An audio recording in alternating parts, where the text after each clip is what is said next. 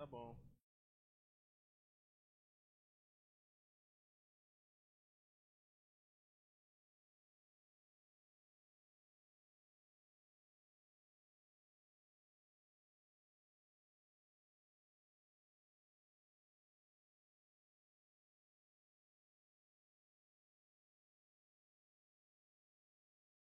Meus queridos irmãos, minhas queridas irmãs, muito boa noite. Sejam bem-vindos à nossa pausa para a catequese dessa quarta-feira. E hoje nós queremos um pouco é, entrar na, na, na, oração né, como tema. Queria lembrar vocês, vocês podem enviar as perguntas, tá? questionamentos, tá? participar conosco aqui da nossa formação, da nossa catequese. Bem? E assim, a gente vai.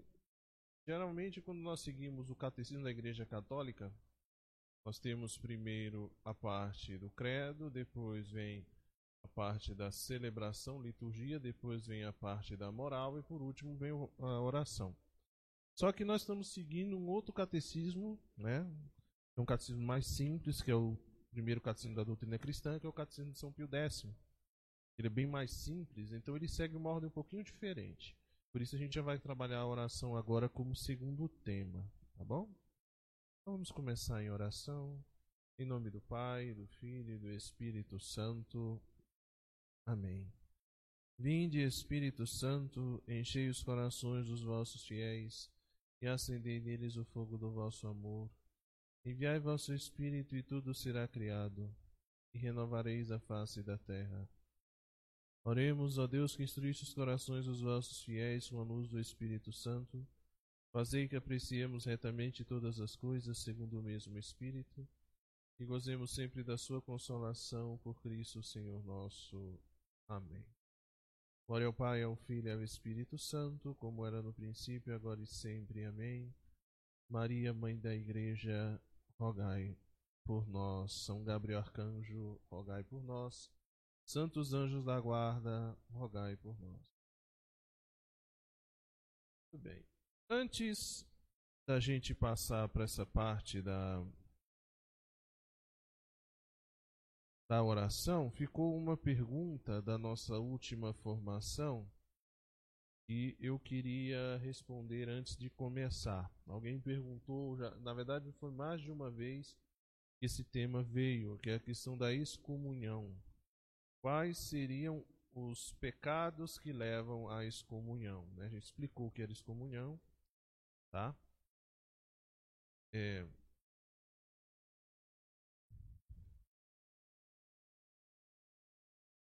Só lembrando, né, algumas coisas.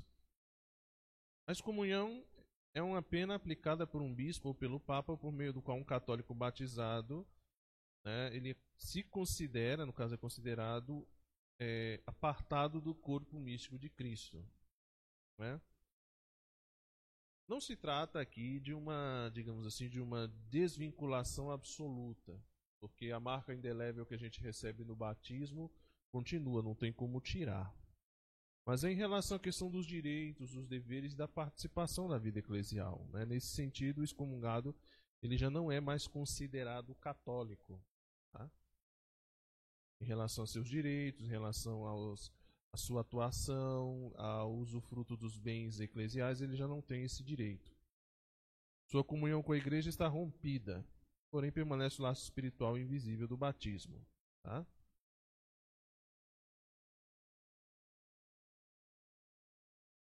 Por isso, excomungado, ele não pode receber nenhum sacramento e não pode exercer nenhum ofício na igreja. Mas esse estado terrível não é definitivo, ou não precisa ser. Para que, para que a excomunhão seja retirada, basta o excomungado se arrepender e se confessar. Mas não com qualquer padre. Tá? O perdão só pode ser dado ou pelo bispo local, pelo Papa ou por um sacerdote especialmente designado por eles. A excomunhão é uma medida dura, mas pedagógica, que não visa condenar o excomungado ao inferno, mas sim chamar-lhe à razão, a reflexão, a uma mudança de atitude, deixando muito bem clara para ele a profundidade da gravidade do seu erro. Quem pode ser excomungado? Quais são os pecados que levam à excomunhão? Apostasia, é renegar a fé católica, é o abandono formal da fé católica. A heresia, ou seja, insistir em negar uma ou mais verdades da fé católica revelada, e mesmo depois de advertido pelas autoridades da igreja, então o herege também ele é excomungado. Cisma, ou seja, quando você funda uma seita católica rebelada contra o Papa ou contra Roma. A profanação das espécies sagradas, ou seja, a profanação do corpo e sangue do nosso Senhor Jesus Cristo. A Eucaristia. Um ato de violência física contra o Papa, a absolvição por um sacerdote do cúmplice do pecado da carne, eu expliquei isso da última vez, ou seja, se um padre tem, por exemplo, um envolvimento com uma mulher, ele não pode absolvê-la. Se ele absolver, ele incorre em excomunhão lá ter sentença. A consagração ilícita de um bispo sem autorização do Papa, a violação direta do segredo de confissão pelo confessor e o aborto. Tá? Então, quem faz aborto, apóstatas, cismáticos, hereges, são excomungados automaticamente, sem que seja necessário a igreja publicar uma sentença formal. Tá bom? Então, esses aqui são os, os casos de comunhão que foi perguntado no nosso último encontro e eu queria esclarecer, né? Ou fiquei de trazer a resposta hoje. Então vamos começar o nosso tema hoje, que é o tema da oração, tá? E aqui nós temos dois pequenos textos bíblicos para abrir a nossa catequese hoje sobre a oração. Capítulo 1 da oração em geral. Jesus contou também a seguinte parábola para alguns que confiavam em si mesmo, tendo-se por justos e desprezavam os outros. Dois homens subiram ao templo para orar. Um era fariseu, o outro cobrador de impostos. O fariseu rezava de pé, desta maneira: Ó oh meu Deus, eu te agradeço por não ser como os outros homens, que são ladrões, injustos, adúlteros, nem mesmo com este cobrador de impostos, nem mesmo como este cobrador de impostos. Jejuo duas vezes por semana, pago o dízimo de tudo que possuo. Mas o cobrador de impostos, parado à distância, nem se atrevia a levantar os olhos para o céu batia no peito, dizendo: Ó oh meu Deus, tem piedade de mim, pecador. Eu vos digo: este voltou justificado para casa e não aquele, porque todo aquele que se eleva será humilhado e quem se humilha será elevado. Outro, esse é o texto de Lucas 18, 9 a 14. Mateus capítulo 6, versículos 2 a 9 também nos diz assim: E quando orardes, não sejais como os hipócritas que gostam de rezar em pé nas sinagogas e nas esquinas das praças para serem vistos pelos outros. Eu vos garanto, eles já receberam a recompensa. Mas quando rezares, entra no teu quarto, fecha a porta e reza ao teu pai que está no oculto. E o teu pai que vê no oculto te dará recompensa. E nas orações não, fa não faleis muitas palavras, como os pagãos eles pensam que serão, que serão ouvidos por causa das muitas palavras. Não imiteis, pois o, o Pai já sabe de vossas necessidades antes mesmo de pedirdes.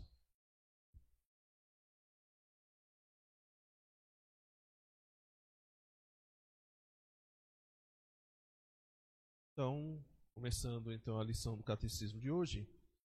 De que se trata a segunda parte da doutrina cristã? Lembrando, nós estamos trabalhando a partir do Catecismo de São Pio X. A segunda parte da doutrina cristã trata da oração em geral e do Pai Nosso em particular. Então, nós vamos estar falando do Pai Nosso, da oração em geral, Pai Nosso, e não só do Pai Nosso, também estaremos falando um pouquinho sobre a Ave Maria e outras formas de oração. Tá? E o que é a oração? O que é a oração? O catecismo nos diz que a oração é uma elevação da alma a Deus, para adorá-lo, para lhe dar graças e para lhe pedir aquilo de que precisamos. Então, a primeira coisa, a oração é uma elevação da nossa alma a Deus.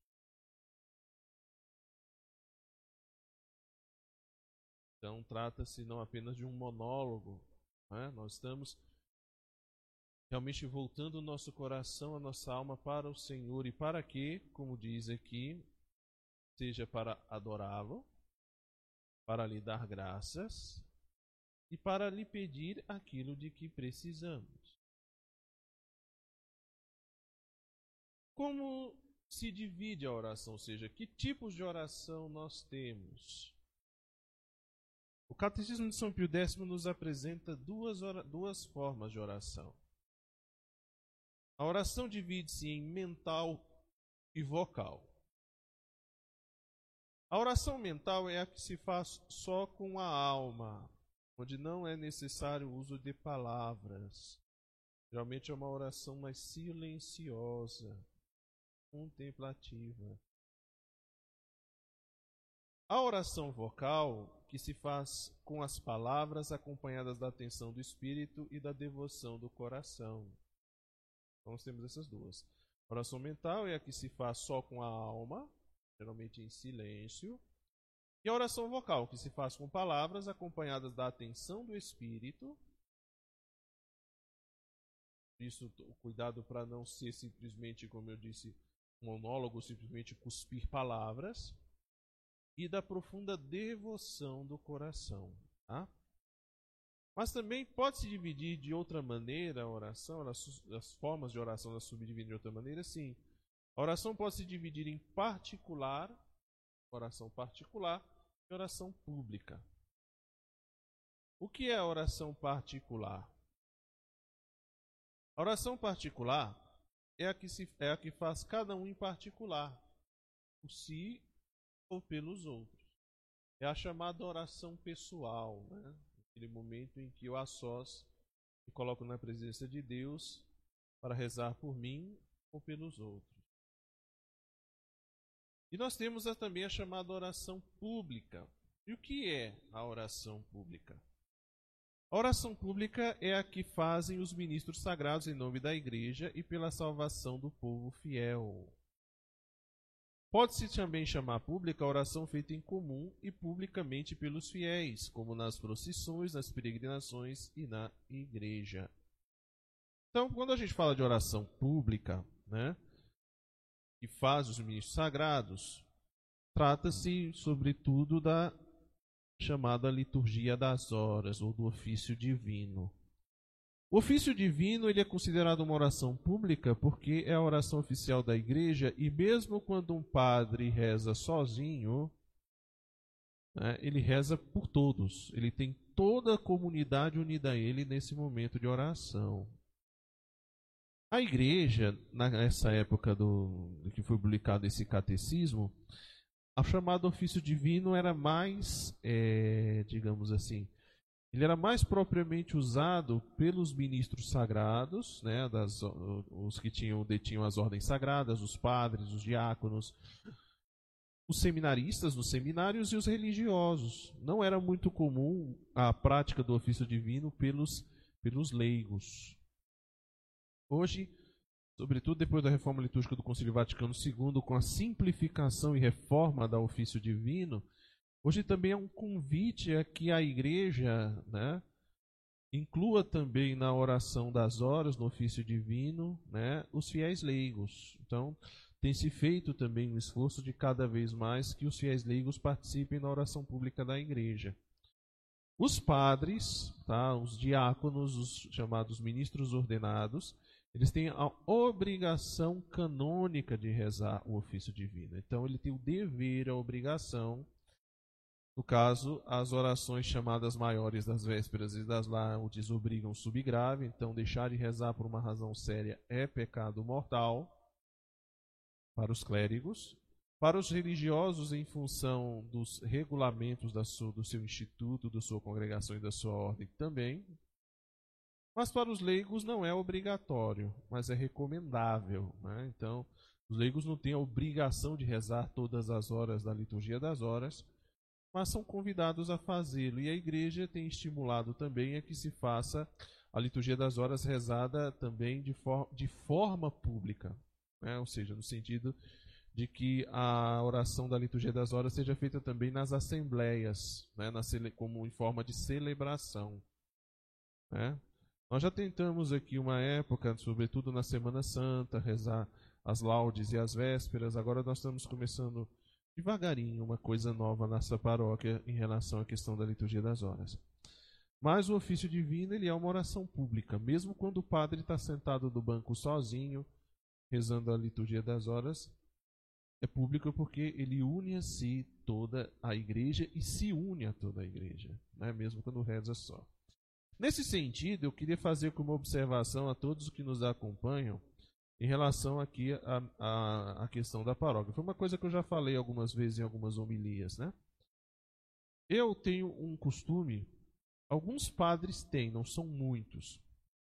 Não são muitos os padres que têm esse costume, mas eu tenho que é o costume de rezar a liturgia das horas na igreja, né? sentar no banco, rezar as minhas horas canônicas ali, sentado no banco, né? Muitos padres rezam na casa paroquial, na capela particular. Eu tenho uma capela particular na casa paroquial também onde eu rezo. Mas eu gosto muito antes de cada das missas, por exemplo, sobretudo das missas da tarde, sentar num banquinho ali e rezar. E às vezes os fiéis parecem não entender muito isso. Então, na hora que eu estou rezando, fica gente querendo falar comigo, e me cutuca, e pede um pouco a minha atenção.